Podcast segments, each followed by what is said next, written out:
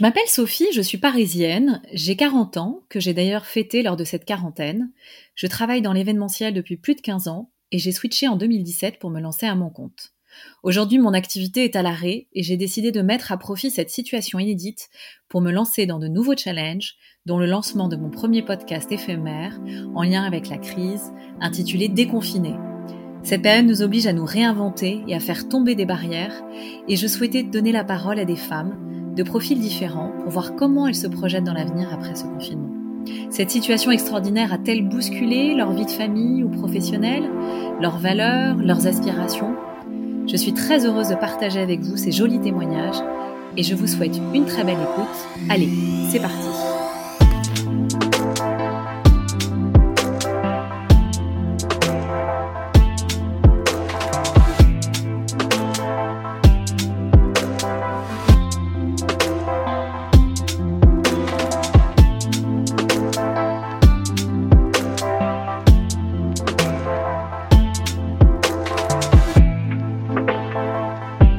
Je suis très heureuse de recevoir Laura Jen, que j'ai rencontrée il y a deux ans grâce à la Switch Collective. Cet épisode de Déconfiné s'annonce inspirant et bienveillant. Laura Jen est une femme en quête de sens, une journaliste engagée qui œuvre au quotidien à mettre en lumière celles et ceux qui participent à la construction des mondes de demain. Elle est aussi animatrice de conférences, formatrice chez Switch Collective et a créé il y a plus d'un an le podcast Supplément d'âme, dans lequel elle donne la parole à des acteurs du changement. Salut Laura Jen. Salut Sophie. Bon bah merci d'avoir euh, accepté mon invitation. Eh ben écoute, euh, je t'en prie, avec grand plaisir. Euh, je suis ravie d'échanger avec toi aujourd'hui et de répondre à tes questions. Alors, est-ce que tu peux dans un premier temps nous raconter où tu as été confinée pendant ces deux mois et la manière dont tu as traversé cette pause forcée? Alors, euh, je suis confinée en Bretagne, euh, dans, mon, dans, mon, village familial, on va dire ça comme ça.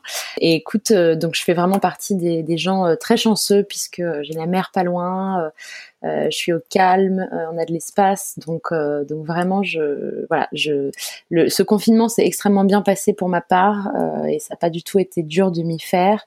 Euh, si ce n'est juste de, un petit peu d'inquiétude comme tout le monde euh, pour mes proches, notamment euh, quelques personnes à risque dans ma famille. Mais écoute, en dehors de ça, sur le plan du contexte, vraiment aucun problème. Et alors, est-ce que tu peux nous parler de, de ta vie professionnelle? Parce que tu as plusieurs talents et est-ce que tu pourrais nous en parler? Alors oui, euh, eh ben écoute, moi je suis, tu le disais en introduction, donc je suis journaliste. Euh, J'anime des conférences sur des sujets en lien avec la transition euh, sociale et écologique, euh, mais aussi sur des thématiques plus plus économiques. et à côté de ça, j'ai créé donc un podcast qui s'appelle Supplément d'âme, dans lequel je donne la parole à des personnes engagées euh, sur leur parcours de vie pour euh, eh bien inspirer d'autres personnes à passer à l'action, euh, mais aussi pour comprendre un petit peu euh, les, les étapes, on va dire ça comme ça, les étapes que chacun et chacune on peut traverser dans notre existence, parce que je suis assez convaincue que qu'on traverse toutes et tous des choses assez similaires, même si on n'en parle pas forcément beaucoup entre nous. Euh, et donc du coup, euh, au fond, j'interviewe des gens sur ce qu'ils ont vécu, y compris ce qu'ils ont vécu de plus difficile, pour euh, eh ben, créer un processus d'identification chez les gens qui vont écouter le podcast, et je l'espère pour qu'ils se sentent moins seuls, euh, et pour potentiellement même les personnes qui écoutent le podcast et qui sont dans une phase, euh, phase un petit peu difficile de, leur existence, qui se disent euh, génial, ça me fait, enfin ça me donne de l'espoir d'entendre ces personnes qui elles-mêmes témoignent de moments plus difficiles de leur vie et qui, d'une manière ou d'une autre, ont réussi à, à donner un sens à toutes ces épreuves en agissant aujourd'hui pour le bien commun. Donc voilà, il y a un peu une double vocation dans ce podcast, à la fois faire du bien, euh, je l'espère une fois de plus, euh, aux, auditeurs, euh, et en même temps inspirer et montrer des, parcours de vie de, gens qui donnent du sens par leur travail et qui, je l'espère, ouvrent la voie à, tout un tas de personnes qui sont en quête de sens. Alors, tu, tu as lancé donc ce podcast il y a un peu plus d'un an. Oui. Est-ce que tu pourrais nous dire donc Combien de personnes tu as déjà reçues à ton micro et, quel est le profil de tes, euh, de tes invités? Bien sûr. Alors écoute, j'ai effectivement donc le podcast, il a un an et demi, euh, mais en réalité j'avais commencé à enregistrer avant la diffusion du premier épisode, donc ça fait deux ans que j'ai commencé à enregistrer, quasiment en juin, ça fera deux ans. Euh, j'ai j'ai diffusé 23 épisodes, j'en ai enregistré 30 en tout, enfin donc il y en a 7 qui sont pas encore diffusés. Et le profil de mes invités, mm-hmm. alors pour, en fait, le point commun, c'est euh, que ce sont des changemakers, c'est-à-dire des acteurs de changement, c'est-à-dire des gens qui, d'une manière ou d'une autre, euh, font avancer la société. Tire, moi, je, enfin, la manière dont je, je qui, qui, me parle à moi, euh, c'est qu'en fait, ils tirent ce monde vers le haut. Euh, donc en fait, que ce soit des artistes, que ce soit des, euh, fondateurs d'associations, d'ONG, de projets euh, associatifs, etc., etc. voilà, d'une manière ou d'une autre, ils contribuent tous à une ou plusieurs causes qui vont, qui, qui, toutes ces causes ont pareil pour point commun de contribuer à un monde plus respectueux du vivant. Euh, que ce soit euh, des problématiques euh, en lien avec l'humain, voire humanistes, donc que ce soit le droit des femmes, l'égalité des chances, l'inclusion, etc., etc., ou que ce soit tout un tas de problématiques en lien avec l'écologie. ça va du zéro déchet en passant par le cycling, en passant par les océans, etc., etc. Donc c'est le point commun, c'est que ce sont des gens qui pour la plupart mettent leur boulot, parfois c'est des hobbies, mais la plupart c'est quand même leur boulot euh, au service d'un monde meilleur. Si je me trompe pas, euh, là tu continues en fait à, euh, à, être en lien avec ta communauté parce que tu animes tous les jours, du lundi c'est ça au vendredi, des lives à 17h Exactement. Euh, donc en gros, ça faisait deux ans que je me, que je me, j'avais un questionnement slash frustration euh, qui était de dire, ben, j'ai cette chance extraordinaire d'être au contact euh, de personnes extraordinaires aussi, euh, qui justement, comme je le disais, euh, donnent du sens à la fois leur existence, mais du coup pour tout un tas de personnes autour d'elles qui aident les autres, etc. Et, euh, et je, suis vraiment intimement persuadée que euh, dans ce siècle de quête de sens euh, où on fait face à tout un tas de problématiques euh, assez nouvelles comme le burn-out, le brown-out, le bore-out et tous les out, etc.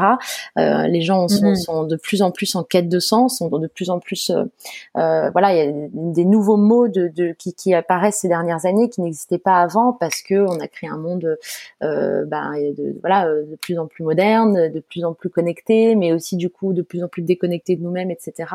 Et donc, je, je ce que j'ai pas précisé encore, c'est que, mais tu l'as dit en intro, c'est que je suis formatrice pour une, une startup qui s'appelle Switch Collective, où on accompagne des gens à faire des reconversions euh, professionnelles, euh, des bilans de compétences. Donc, en fait, d'un côté, dans, dans, dans mon travail, je suis au contact de tout un tas de personnes qui justement sont en quête de sens et euh, de l'autre côté, euh, eh ben, je suis au contact de personnes qui donnent du sens, qui sont déjà dans l'après et qui ont trouvé du sens de par leurs actions, leur travail, leur engagement, etc. Et je me suis dit, ben, euh, au fond, au tout début du confinement, tu vois, j'ai eu la réflexion suivante. Je me suis dit, peut-être que j'ai enfin euh, un alibi pour euh, pour redonner la parole à ces personnes, pour euh, valoriser encore un peu leur parcours, encore un peu plus leur parcours, et pour ben faire un pont entre ces deux ces deux communautés avec lesquelles je suis en contact. D'un côté, les gens qui sont en quête de sens, mais qui pour la plupart ne savent pas par quoi commencer, mhm. et de l'autre côté, des gens qui sont déjà dans l'après, qui ont déjà pour la plupart eu des événements difficiles, que ce soit des burn-out ou autres, mais pour en tout cas de manière évidente, qui ont toutes et tous eu des grands questionnements existentiels sur qu'est-ce qu'ils allaient bien pouvoir faire de leur temps, de leur vie, etc. Euh, et donc du coup, ben, de, montrer un petit peu à quoi peut ressembler l'après, enfin en tout cas inspirer, euh, c'est une des possibilités bien évidemment parmi tant d'autres. Et donc c'est pour ça que j'ai lancé ces lives pour euh, voilà pour faire ça, pour donner la parole à ces personnes. Alors, si on revient un petit peu à la, à la Switch collective, est-ce que tu peux nous représenter un petit peu euh, le concept euh, de ce programme euh, qui aujourd'hui cartonne Je ne sais plus à combien de promotions ils en sont, mais je crois qu'on est presque à une, peut-être, je sais pas, une centaine de promotions depuis le lancement. En juin, on en sera à 68. Euh, sachant qu'il y a 40 personnes par promo. Je te laisse faire le calcul, mais ça fait un, paquet. Là, je crois qu'il y a plus de 4500 personnes qui ont fait le programme, un truc du genre. Enfin, c'est donc effectivement, ça marche très bien, sachant que la, la boîte a 4 ans. C'est énorme, c'est beaucoup, et que c'est de l'accompagnement en, présentiel pour la plupart des programmes. Donc, mhm. c'est pas du online où ça peut s'aimer beaucoup plus vite, c'est du présentiel. Euh, donc, du coup, on va quand même reprendre le début. Euh, mhm. Switch, c'est Switch Collective, donc c'est une, c'est à la croisée entre une start-up et et un centre de formation. et donc en gros, on accompagne des gens à faire des reconversions professionnelles au, en fait, on les accompagne à faire une sorte de bilan de compétences nouvelle génération en collectif, avec donc bien évidemment à la différence d'un bilan de compétences traditionnel, une véritable émulation de groupe. En fait, la plupart des gens qui viennent, euh, pour beaucoup, pas, la plupart, mais pour beaucoup, ils ont déjà fait un bilan de compétences, ou en tout cas, ils se sont déjà fait accompagner à d'autres endroits, à d'autres moments de leur vie, de manière individuelle. Et ce qu'ils viennent chercher chez Switch, c'est précisément euh, le collectif, la force du collectif et le côté euh, émulation et, et, et, coup de boost parce qu'on est en groupe et que et aussi pour beaucoup en fait ils, ont ils ont euh, besoin de se sentir rassurés. Euh, à la fin du programme en fait on, fait toujours un petit mhm. tour de table de euh, avec quoi tu repars et la plupart en fait disent ça fait juste du bien de se sentir moins seul parce qu'en fait il y a, y a énormément de gens qui sont en mal-être professionnelle. Euh, J'en parlais tout à l'heure, mais, euh, mais, mais pour moi, c'est Switch, c'est clairement d'intérêt public, hein, vraiment, euh, parce qu'en fait, on a, voilà, le, le, capitalisme. Enfin, j'en sais rien. En tout cas, je, je que, voilà, je pense que c'est un mix de tout un tas de facteurs, le, le rendement, etc., etc. Toujours plus de produire, voilà, toujours ROI, toujours plus, etc. Fait que euh, on est dans une logique euh, bah, de rend, voilà de rendement de, de, et donc du coup de compétition du coup de, de pression etc etc performance performance exactement et du coup ça crée énormément de, de déséquilibre dans la vie des gens euh, donc du coup il pas pour pas l'immense majorité bien évidemment, mais, donc beaucoup finissent chez Switch. Euh, et donc on les accompagne. On a un programme qui dure six semaines, euh, qui s'appelle Fait le bilan. Il y a euh, différentes parties. Il y a une grosse partie au début d'introspection. Donc on s'est appuyé, enfin les, les, filles Clara et Béatrice qui, ont, qui sont les cofondatrices, se sont appuyées sur tout un tas de méthodes, y compris de méthodes de coaching. et donc du coup, euh, c'est voilà, en gros, c'est des outils où on, on, amène les gens à faire des tests de psychologie, etc., etc., qui viennent euh, pour ceux qui ont déjà travaillé sur eux, reconfirmer des choses sur eux-mêmes, réapprendre à se connaître et, et, valider des choses. Et pour ceux qui se connaîtraient pas du tout encore, qui n'ont pas beaucoup fait d'introspection, et ben tout simplement apprendre à mieux se connaître. Euh, donc ça, c'est la première partie d'introspection. Ensuite, il y a une phase d'exploration. Ensuite, il y a une phase euh, de relecture de, de, de, son parcours pour voir sur quelles euh, compétences et, et, etc. on va pouvoir capitaliser. Mhm. Et puis enfin, euh, une dernière partie de passage à l'action, euh, parce que c'est bien beau de voir de la théorie, mais s'il n'y a pas de passage à l'action, bien évidemment, il n'y a pas de switch derrière, il n'y a pas de, a pas de suite. Donc, euh, donc voilà un petit peu de plus près à quoi ressemble Switch Collective. Et alors toi, tu n'as pas de, tu n'es pas, quel est ton rôle? Parce qu'en fait, effectivement, tu n'es pas coach certifié, si je me trompe pas. Non, ouais. je crois que c'est pas vraiment une obligation pour pouvoir être formateur chez chez Switch Collective. Quel est ton rôle exactement en dans ce, parcours Alors, on est huit formateurs. Euh, je crois que sur les huit, je veux pas dire de bêtises, mais il y a deux ou trois coachs certifiés et c'est tout. Euh, donc en fait notre rôle et on le dit vraiment euh, vraiment à plusieurs reprises dans le programme pour être très très très au clair. Effectivement, on n'est ni coach ni psy. Euh, bien évidemment, en fait, quand on a attrait à l'humain, euh, la limite, même si on parle de professionnel, la limite entre le pro et le perso est ténue, voire voire voire floue, voire inexistante. En fait, par définition, quand on est dans un processus d'introspection et de maturation, etc., il y a des choses qui vont émerger et qui Parfois, on, on, on, a, trait au pro, mais parfois, bien évidemment, relève du perso. donc, bien évidemment, pour certaines personnes, y compris des personnes fragilisées parce que, euh, comme je le disais, burn-out ou autre, c'est pas toujours évident. Euh, il y a des, voilà, il faut, faut, accueillir parfois des mm. choses qui émergent, qui sont dures. Euh, et donc, du coup, bien évidemment, nous, on fait très attention. Euh, il s'agit pas du tout de jouer aux apprentis sorciers avec la vie des gens.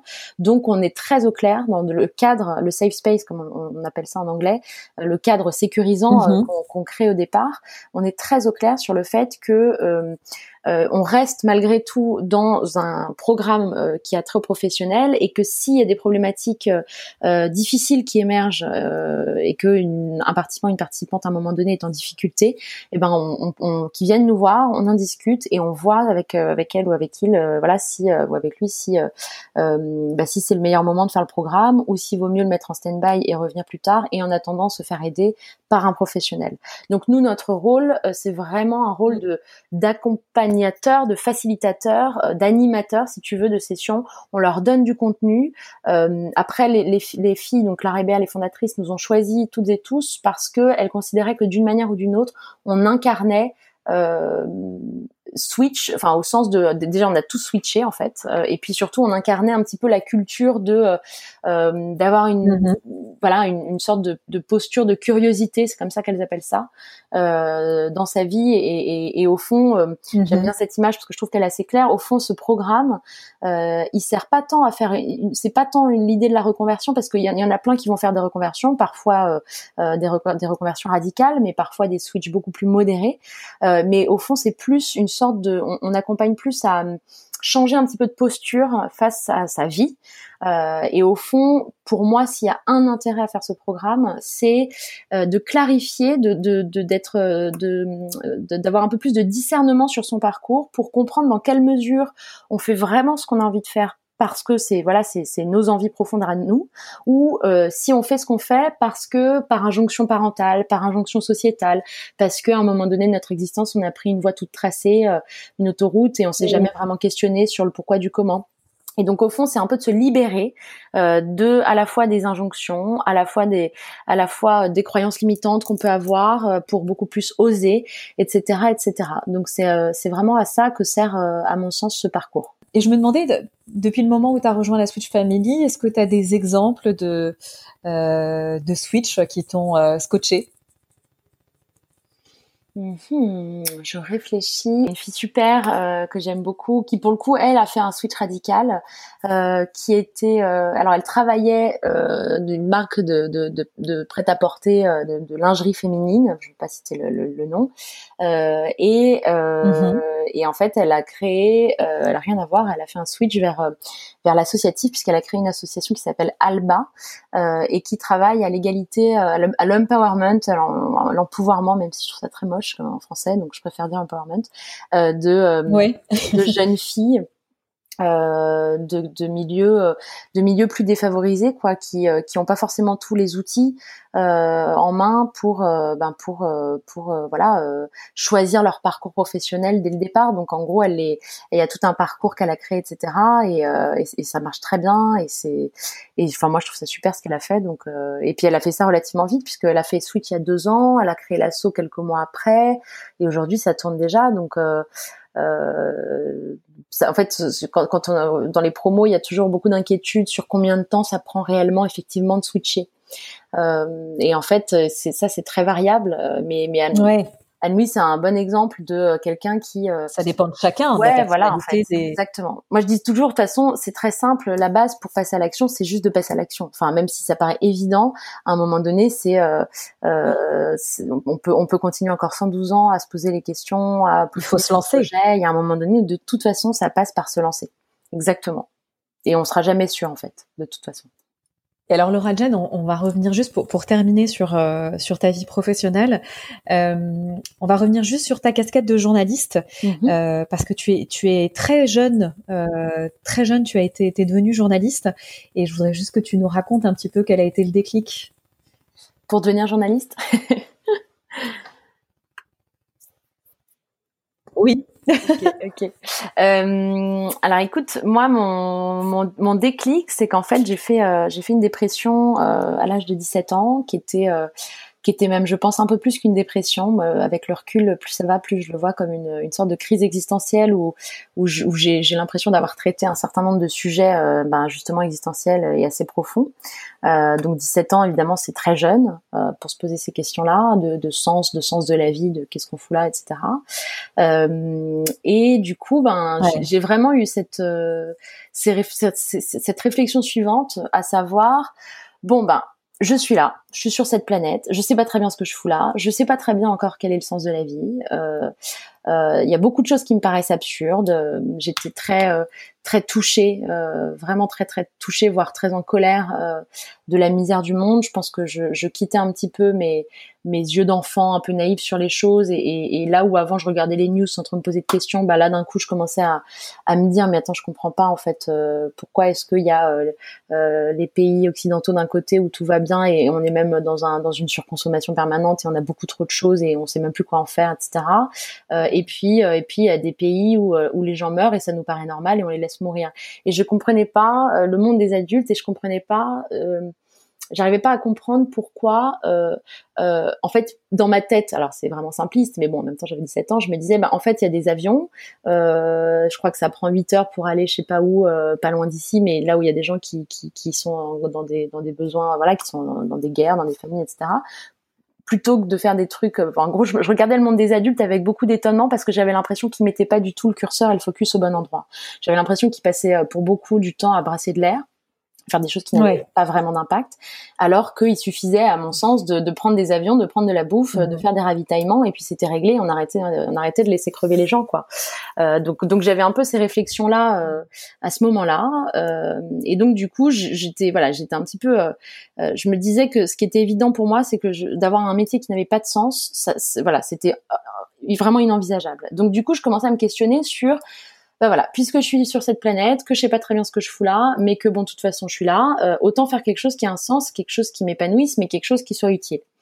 Et donc du coup, euh, c'est comme ça que très vite la question, enfin l'idée de devenir journaliste euh, est arrivée euh, parce que je me disais, bah c'est une, une belle manière mhm. de contribuer, en tout cas de donner la, la parole à des personnes inspirantes. C'est une super manière de très vite toucher beaucoup de gens et donc du coup, ben de montrer que c'est possible de créer un monde meilleur, que c'est possible, ben de, de voilà d'être dans l'entraide etc., etc. Donc c'est comme ça qu'est née euh, l'idée, l'envie d'être journaliste. Euh, pendant pas mal d'années, j'y croyais pas du tout. Ça me paraissait complètement euh, élitiste. J'avais l'impression qu'il fallait avoir un, carnet d'adresses hallucinant, qu'il fallait être pistonné, qu'il fallait être, qu'il fallait être un écrivain hors pair, etc. Et donc du coup, je m'autorisais pas forcément à y croire. et puis au bout de quelques temps, je me suis dit bon, bah, en fait c'est ridicule. Il y a, en fait, j'ai appris qu'il y avait 60 000 journalistes en France et je me suis dit les 60 000 n'ont pas tous des pistons et, et ne sont pas tous euh, des Baudelaire, donc en fait, a priori, euh, a priori, ça doit être quand même un peu plus accessible que ce que je raconte. Donc du coup, j'ai commencé à y croire.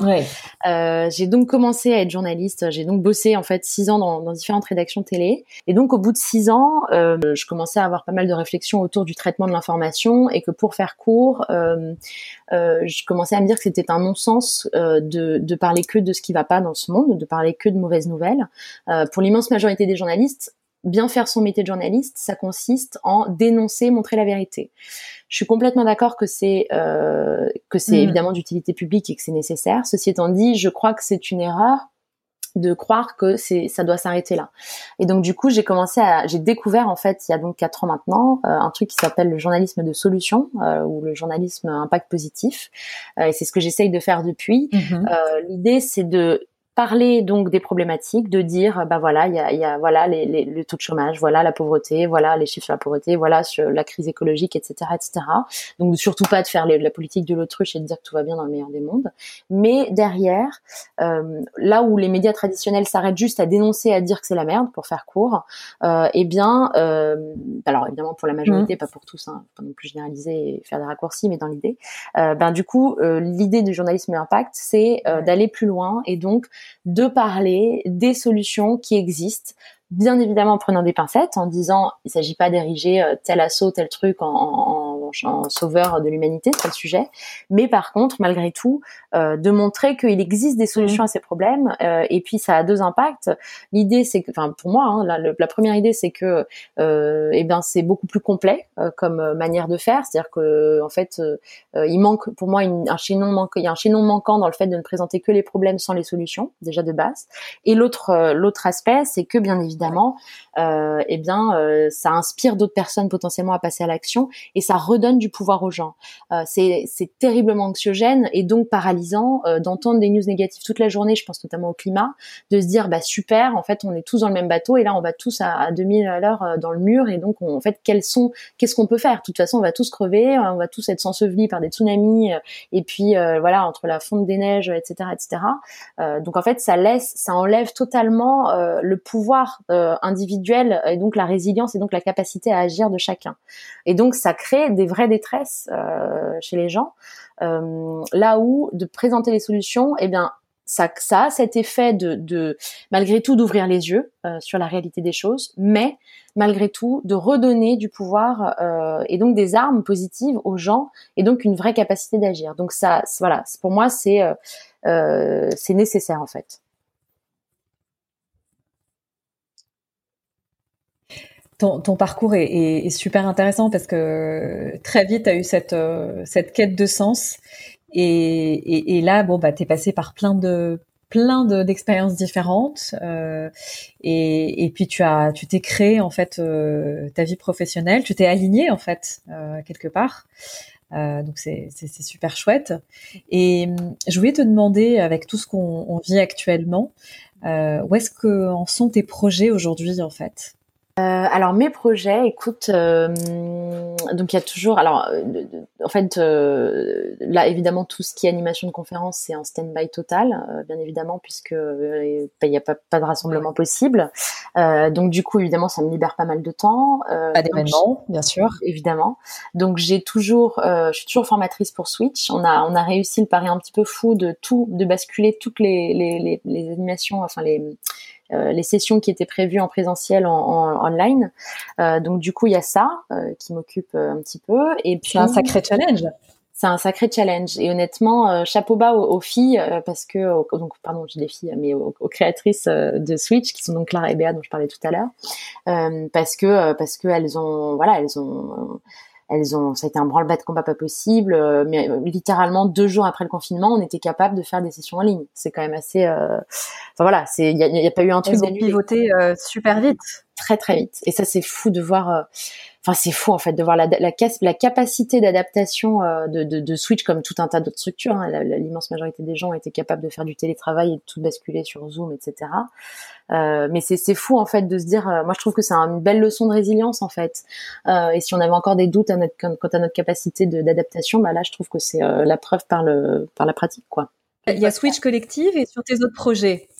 Ben écoute, il y a le podcast, euh, donc euh, donc voilà, donc écoute euh, le podcast. Alors le podcast, du coup, c'est ce que tu disais tout à l'heure. Euh, je je j'ai pas réussi à monter encore un seul, un seul épisode euh, depuis le début puisque j'ai décidé donc de, de, faire des lives et que mine de rien, ça me prend quand même un petit peu de temps.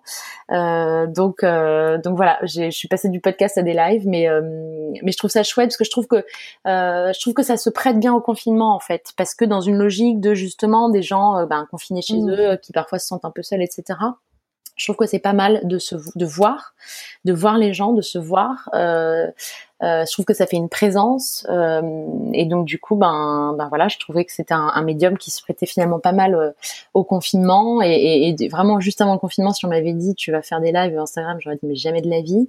Et puis en fait euh, ça s'est fait assez spontanément. Je me suis dit écoute euh, une fois de plus c'est voilà c'était une manière aussi pour moi de revaloriser mes invités du podcast que j'aime profondément et, et de répondre à cette frustration que j'avais donc depuis deux ans de me dire je suis frustrée de les interviewer que pendant une heure. J'aimerais, enfin, j'aimerais vraiment refaire des choses avec eux. Et donc là, j'ai un peu sauté sur cas en me disant, bah là, le, live, c'est, vraiment, enfin, le confinement et donc la, possibilité de faire des lives, c'est vraiment une, une, bah voilà, c'est une chance au fond de pouvoir faire ça. C'est une super initiative parce que tu, continues à inspirer, euh, inspirer les gens. Je suis moi-même euh, une auditrice et, je te suis, j'adore. Euh, en parlant d'initiatives, est-ce qu'il y a des initiatives incroyables qui sont nées pendant cette période et dont tu voudrais nous parler oui, absolument. Alors, euh, il y a j'ai un copain qui a qui a créé une entreprise, on va dire ça comme ça, mais une entreprise un peu sociale quand même, puisque euh, ça s'appelle Josette, euh, son, mhm. son, entreprise. Et donc, en gros, l'idée c'est de, de, de travailler avec des fruits et légumes moches, en tout cas des invendus alimentaires, et de les revaloriser. Ils en font des plats et donc ensuite ils les apportent dans des hôpitaux. Euh, donc du coup, ils ont, aux dernières news, je crois qu'ils ont euh, déjà distribué euh, 70 000 repas. Et ils disaient qu'ils allaient très certainement atteindre les entre 80 et, 100 000 à la fin du confinement. Ce qui est énorme, c'est énorme en fait, c'est presque des, enfin hallucinant. Énorme. voilà, euh, c'est juste fou. donc tu vois là, c'était voilà, il y a trois jours, pardon, voilà, il y a trois jours, ils étaient à 63 000, 66 000 repas. Il y a plus de 100 bénévoles, plus de 150 chefs. Ils ont distribué des repas dans plus de 40 hôpitaux et tout ça en un mois. Et je trouve que c'est euh, hallucinant. Enfin, je trouve que vraiment, c'est-à-dire que je l'ai interviewé en, live il y, a, il y a quoi? Il y a peut-être une semaine. Ah ouais, c'est incroyable. Et je, je pendant que je l'écoutais, j'hallucinais. Enfin, je me dis mais c'est pas possible. Genre, j'ai eu un espèce de moment de vertige de me dire mais voilà, voilà ce qui peut se passer quand on se comment on peut arriver à mettre ça en place quoi. Exactement. Et c'est vraiment ce truc de se dire ben quand on est au pied du mur, en fait, il y a deux options. Soit, bah, soit on fait rien. Il euh, n'y a pas de souci. Il y a aucun jugement là-dedans. Hein. Il y a aussi, moi, je suis très heureuse qu'il y ait plein de gens qui aient enfin pris du temps pour eux, euh, etc. Et je pense que c'est un des, des trucs les, euh, les mieux qui pouvaient arrêter parce que je suis persuadée que c'est précisément quand on s'arrête que, euh, voilà, qu'on qu'on peut s'offrir du temps, qu'il y a des choses qui qu'on conscientise des événements de notre vie, qu'on vient réparer des douleurs, des blessures, etc. Et, et je suis persuadée mmh. que si, si plus de gens prenaient du temps pour eux, et ben, ce monde irait mieux. Donc, donc pour ça, j'en suis ravie. Mais c'est quand même un, malgré tout, je trouve ça génial de me dire que euh, il y a euh, des, enfin des, des, initiatives, des initiatives, je vais y arriver, euh, des initiatives comme ça qui, qui ont pu voir le jour. Et, et, la force de frappe de juste un mec dans, chez lui qui a une idée et qui d'un coup on embarque bah, sans, sans, sans autre personne et puis qui, qui voilà, ça c'est hallucinant quoi. Donc c'est une super success story. On va revenir à l'engagement parce que je sais que c'est quelque chose qui est très important pour toi. Euh, est-ce que tu pourrais nous dire les causes pour lesquelles tu t'es déjà engagé ou pour lesquelles tu aimerais te consacrer une fois déconfiné? Bien sûr, mais alors là, je peux en parler des heures, hein, donc je, je, vais essayer de faire court. Euh, alors, écoute. Alors, t'as pas beaucoup de temps, hein. je sais, c'est pour ça que je vais essayer de, de cadrer un peu mes idées. Euh, on va dire que le, le ce, qui, ce qui je crois je crois que ce qui chapote un petit peu euh, l'ensemble des causes par les desquelles je peux être touchée euh, c'est euh, c'est vraiment le, le, le, ça ça fait très béni oui oui à chaque fois de dire ça mais c'est vraiment le respect du vivant. Euh, c'est-à-dire euh, comme je disais tout à l'heure à la fois toutes les thématiques en lien avec l'humain euh, et en fait, par définition, quand on s'intéresse à l'humain, on est obligé, euh, ça va pas sans l'environnement, euh, parce que bah, parce que si si voilà, si on, on peut pas, enfin, c'est un tout en fait. On fait partie du vivant, on fait partie de la planète, etc. Donc donc c'est aussi simple que ça. et si je vais un petit peu plus plus loin. il y a, y a, vraiment beaucoup de choses. En fait, je, je, je me sens très très très très touchée euh, et c'est et, je me suis aperçue en fait que je donne beaucoup la parole sans même trop y réfléchir sans trop intellectualiser le truc à euh, des personnes qui défendent des causes euh, en lien avec les personnes minorisées je m'explique. Euh, donc les personnes minorisées, c'est des personnes qui, qui euh, mm-hmm. de par leurs conditions, sont en position de minorité. Euh, donc ça peut être euh, ben, toutes les personnes LGBT+, euh, ça peut être euh, les personnes grosses, ça peut être donc donc je dis ça parce que j'ai interviewé une, une, femme géniale qui s'appelle Gaëlle Prudencio, qui est body positive activiste et qui qui en gros défend ben, les personnes en surpoids, etc., qui sont très souvent stigmatisées. Ça va être les personnes en situation de handicap, ça. Ça va être des personnes qui donc de facto sont, en position de minorité.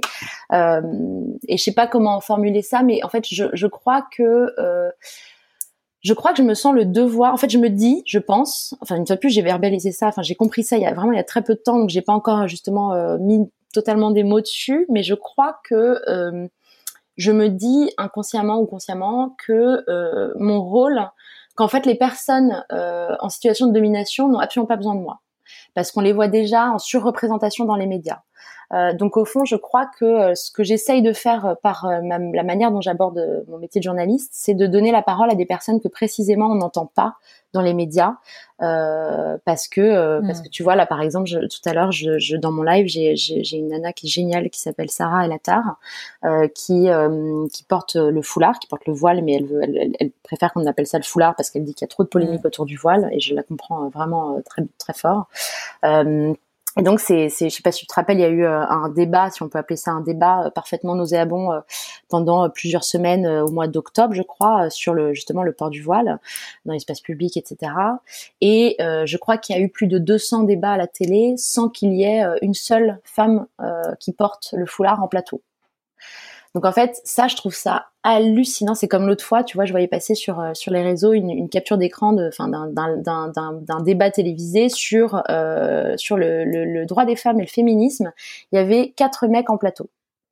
Et en fait, il y a un moment donné où, où, où, pour moi, c'est quand même pas dur de comprendre que quand on, quand on lance un débat, il faut qu'il y ait des parties prenantes dans le débat. Sinon, c'est un débat de quoi? C'est un débat de personnes privilégiées entre elles euh, qui refont le monde, mais à aucun moment, en fait, ça inclut les personnes concernées. Euh, donc, en fait, au fond, j'essaye, je, j'essaye, c'est pas toujours facile, mais je, je, fais de mon mieux pour euh, donner la parole du, du, coup à ces personnes qui euh, bah, qui à mon sens euh, mérite euh, carrément d'avoir euh, d'avoir la parole et à qui on la donne pas du tout assez. Donc si je fais pour résumer, en gros, je me sens, il y a toujours cette question centrale de l'injustice qui est très présente pour moi et et, et, de, de, de, de, la question des femmes qui est très très très présente pour moi parce que je pense que c'est au cœur de tout un tas de problématiques et je pense que tant qu'on n'aura pas appris à, respecter euh, à respecter les femmes, à, ce qu'il y ait plus d'égalité entre les hommes et les femmes, euh, etc. Euh, bah, en fait, il y aura des problèmes. Enfin, toutes les problématiques pour moi découlent de ça. Euh, donc, euh, donc, donc, je suis très, très, très touchée par la question des femmes, euh, mais aussi, comme je le disais, donc, par, en fait, tout un tas de thématiques en lien avec l'humain. Tu vois, euh, on est dans un pays qui a très très peur euh, du communautarisme. Mais en fait, il y a un gros amalgame. En fait, euh, il y a beaucoup de gens qui rejettent justement les communautés, que ce soit la communauté LGBT+, que ce soit la communauté, j'en sais rien, tout, enfin tout ce qui ressemble de près ou de loin à une communauté, ça fait peur alors que euh, au, fond, moi, je passe ma vie à interviewer des gens qui appartiennent à une communauté, euh, et je m'aperçois que euh, c'est précisément ce qui les répare en fait. Je vais donner un exemple très concret, très précis. Je, je, la première, c'est un peu absurde parce que je suis hétéro, mais la première cause qui m'a le plus touchée et qui au fond, la première fois de ma vie, je me suis sentie engagée sur une cause. J'avais 17 ans, j'étais, c'était l'été, et j'ai rencontré un jeune homme qui est devenu un grand ami par la suite qui s'appelle Vicente, qui est espagnol, euh, qui est catalan même, pour être plus précise, euh, et qui euh, et qui donc a grandi dans un tout petit village en Espagne avec dans une famille extrêmement conservatrice, où si tu veux, c'était juste inimaginable d'annoncer, de faire son coming out et d'annoncer qu'on était homosexuel. C'était pas possible. C'était tellement pas possible qu'en fait, il a fait un déni de sa propre identité sexuelle. Il a fait un mmh. déni de son homosexualité et il a, fait, il, a eu, euh, il a fait une dépression. Il est devenu anorexique. Il a perdu énormément de poids. Et quand je l'ai rencontré, ça faisait à peine quelques mois qu'il allait un tout petit peu mieux, qu'il commençait un tout petit peu à reprendre du poids, mais euh, mais il a failli soutre en l'air, quoi. Et en fait, de devenir, enfin, on a on a tout de suite eu un coup de foudre amical. On est devenus très amis. Et, euh, et en fait, d'entendre ce témoignage euh, et de me dire mais en fait je je je comprends pas. Je comprends pas que qu'est-ce que ça peut foutre aux gens que que, que les gens ne puissent pas s'aimer en toute tranquillité. À quel moment ça nous regarde d'avoir un à quel moment on a un droit de regard et on s'octroie un droit de regard un droit de jugement euh, et en fait vraiment pour moi en fait on aime les gens et c'est tout. Euh, que deux femmes s'aiment que deux hommes s'aiment qu'on aime les deux les deux etc mais enfin voilà c'est juste on parle d'amour et c'est tout en fait. Il n'y a pas d'autre débat à avoir et surtout ça regarde absolument personne. Permis d'aller beaucoup mieux c'est déjà à la fois de voir une psy euh, qui lui a quand même permis de faire son, son coming out et de comprendre ce qui se passait pour lui, mais aussi le fait qu'il a quitté son petit village euh, à deux heures de Valence, euh, vraiment paumé, euh, paumé en plein, plein cœur de l'Espagne pour aller mmh. vivre à Barcelone, euh, ville beaucoup plus grande, ville où il y a beaucoup une grosse communauté euh, LGBT+. Euh, et donc du coup où il, il, ça lui a, enfin évidemment il, il, revivait en fait. C'était une renaissance pour lui de d'être de, de, au contact d'autres homosexuels, notamment plus âgés, qui ont pu lui tendre la main, qui ont pu lui expliquer que c'était ok, que c'était en fait tout, comme je parlais tout à l'heure de, de processus d'étapes un petit peu. Il y a une université, enfin il y a un côté universel dans les étapes qu'on peut rencontrer euh, tout un chacun dans notre existence, que ce soit, euh, bah voilà, le passage à l'âge adulte, euh, le, j'en sais rien, quand on se marie, quand on perd mmh. quelqu'un, etc. En fait, il y a, voilà, quand on quand on commence à creuser la question de la psychologie et, et, des parcours de vie humains, on s'aperçoit qu'il y, y a, franchement, on passe quasiment tous par les mêmes étapes. C'est juste qu'on les conscientise pas, on les, donc du coup, on n'en parle pas, on sait pas forcément mettre des mots dessus, mais au fond, on vit tous les mêmes processus. Et ben de la même manière, euh, pour avoir interviewé pas mal de personnes de la communauté LGBT+, il y a, y a bien souvent des mêmes problématiques, la difficulté euh, euh, ben de, de, mettre des mots sur ce qu'on ressent, sur ce qu'on vit. Euh, euh quand on vient de famille où c'est pas forcément bienvenu, et ben c'est très compliqué de faire un burn-out, ça, ça a énormément d'implications sur l'estime de soi, etc., etc. Donc, euh, donc il y a des, voilà, une fois de plus, il y a, y a des étapes un peu universelles euh, que l'on traverse. Et donc, euh, le, pour finir sur cette question du communautarisme, en réalité, la communauté, le fait d'appartenir, de se sentir appartenir à une communauté et d'avoir des espaces, des safe spaces où on peut dialoguer de nos problématiques, ben en fait, c'est parfaitement salvateur dans tout un tas de, de, de, de situations.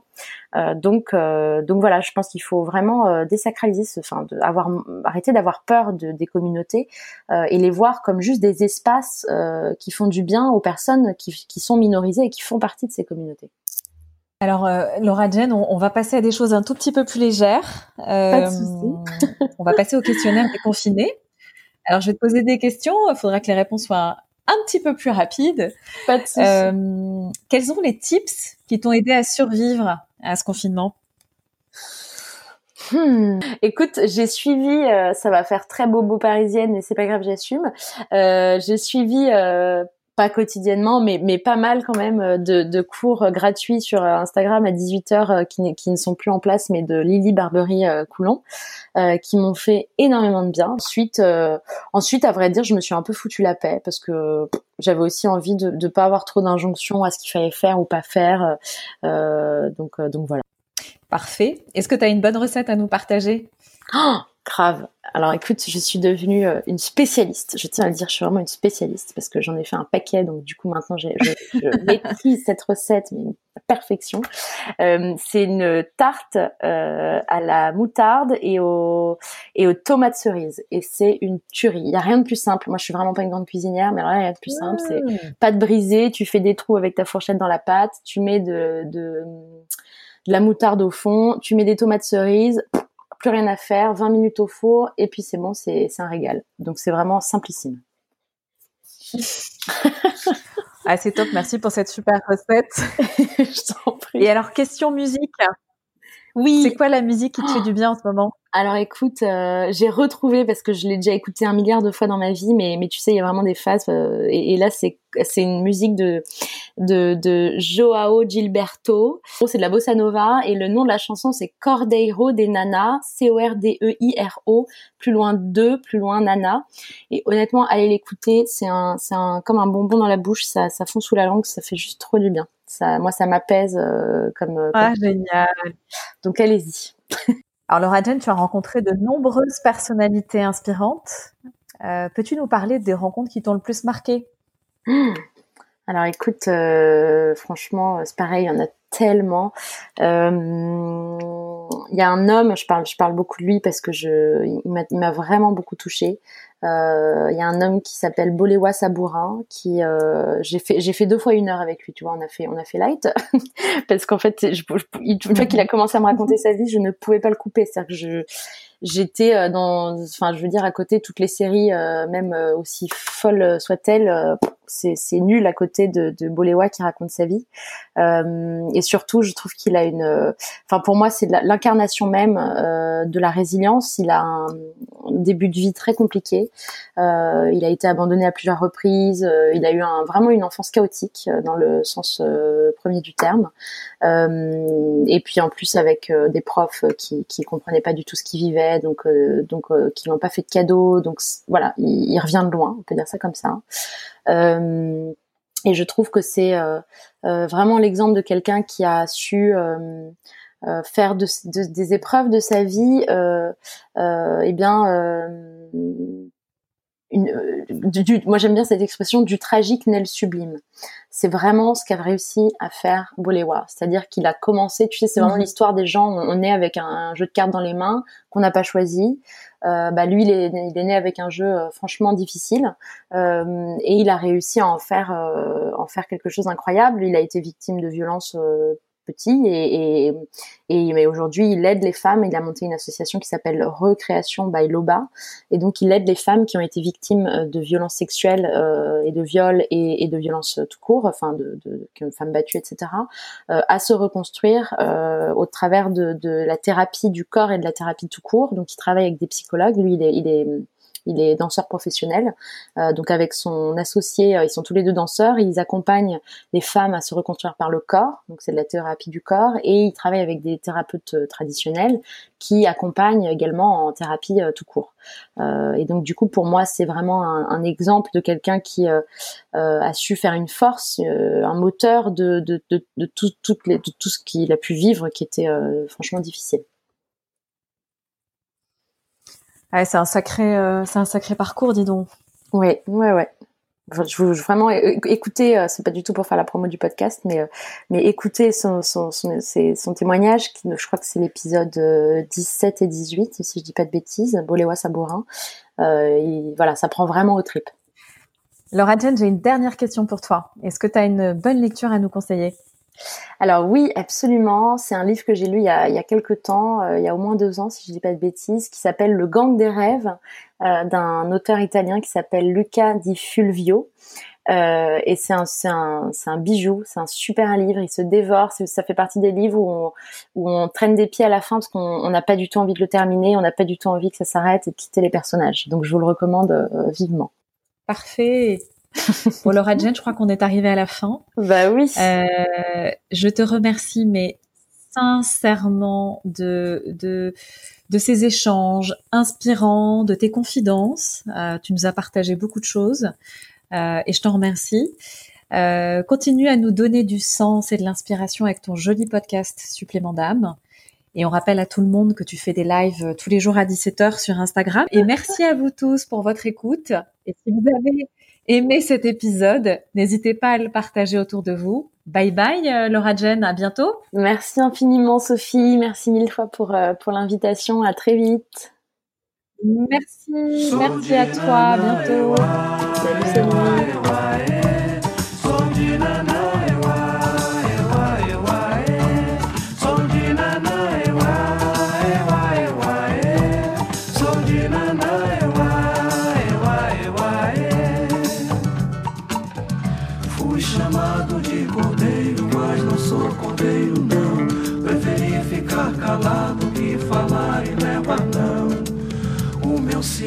É uma singela oração, minha santa de fé. Meu cantar, meu cantar, vibram as forças que sustentam meu, meu viver. Meu cantar, meu cantar é um apelo que eu faço a Nanaê. Som de Nanaê.